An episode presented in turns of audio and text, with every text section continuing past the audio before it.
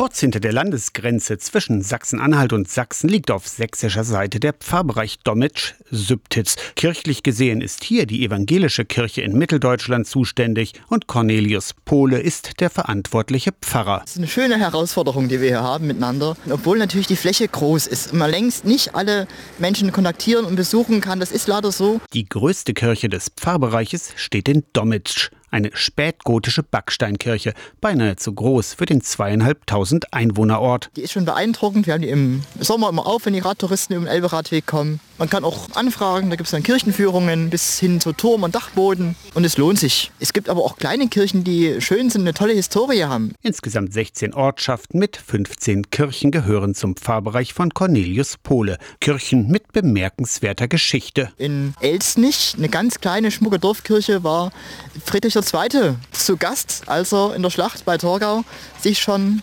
verflüchtigt hat und dort auf die Niederlage gewartet hat, die dann doch ein Sieg geworden ist. Ein Sieg für Friedrich den Großen in der letzten und entscheidenden Schlacht im Siebenjährigen Krieg.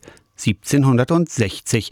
Da Dommitsch auf halbem Weg zwischen Wittenberg und Torgau liegt, ist es wenig überraschend, dass auch Martin Luther hier war. Luther war gern in Sübtitz unterwegs. Sübtitzer Wein ist ihm gerne nachgeschickt worden vom Kurfürsten. Es sind keine großen Schätze, aber viele kleine Schätze. Nördlich von Torgau im Pfarrbereich Dommitsch Sübtitz aus der Kirchenredaktion Torsten Kessler, Radio SAW.